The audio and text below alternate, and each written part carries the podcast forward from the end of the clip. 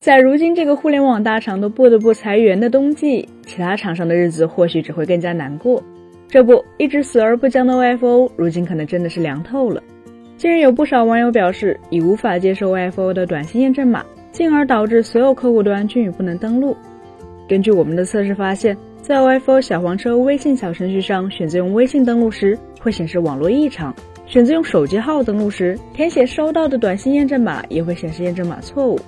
而打开 OFO 官网，浏览器会直接提醒您访问的网站证书已作废。而网站指向的 App 下载渠道中，App Store 与 Google Play 均无法访问，就只剩下了直接下载 APK 安装包这一选项。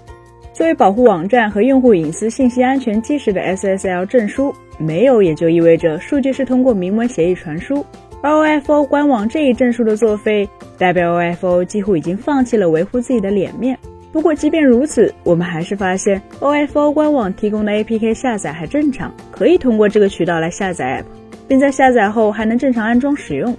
只不过这个 APK 包的版本还是 OFO Local 幺八零八九。从幺八零八九这个命名来看，这一版本的安装包或许在二零一八年就上线了，并且安装后呈现的 UI 也证实了这一点。证据则是这一版本的 App 居然还提供了扫码用车功能。要知道。自此次疫情以来，OFO 的出行业务就已经瘫痪，并选择了进入电商赛道，早就不干老本行了。但最令人意外的是，幺八零八九版本的 OFO App 还提示有新版本可以升级，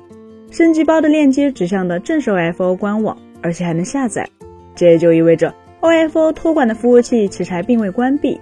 为了证实 OFO 还没彻底关停，我们也将 App 升级到了最新版本。但其中已经看不出任何共享单车存在的痕迹，变成了标准版的购物返利 App。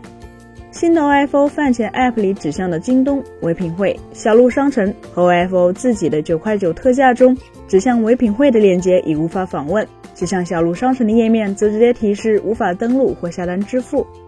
虽然这可能意味着 OFO 还没彻底凉透，但并不代表就有可能起死回生了。退场或许只是时间问题。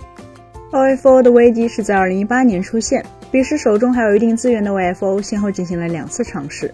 第一次是在2018年夏季，OFO 上线了新闻信息聚合服务“看看”，试图将流量以信息流广告的形式变现。第二次也是在同年夏季，OFO 在 App 中内置了小游戏，走起了通过游戏变现的路子。但遗憾的是，OFO 的这些尝试并没能成功。在广告与游戏两条路都走不通的时候，OFO 祭出了互联网三大传统变现途径之三，也就是电商，并在2020年将 App 的 icon 改为如今的 OFO 返钱，打出了购物返现金，押金可提现的口号，引导被拖欠押金的用户将押金变成虚拟代币。事实上，自 OFO 的共享单车业务崩盘后，经营模式就只有一个主题：拖，拖到用户将其忘记是上策，中策则是利用现有用户进行流量变现。其实，OFO 这几年的各种求生举措都是以千万量级的付费用户为基础展开，而付费用户实际上几乎都是他的债主。俗话说，欠钱的都是大爷。只要还有用户有从 OFO 那里拿回押金的念想，那么他就是 OFO 所掌握的流量。如今，OFO 的模式就是淘宝客，帮助卖家推广商品以获取佣金；OFO 用退押金作为诱饵，引导用户在平台上下单。并通过返利的形式来偿还用户押金。乍一看，这个算盘打得很响，抓住了用户的损失厌恶心理，化身为中间商驱使用户帮自己打工。只可惜，OFO 的债务问题实在是太严峻了，以至于好事者计算，即便按照 OFO 在 App 中提供的最高比例返利计算，凑够九十九元的可提现金额，需要购买数千元的商品。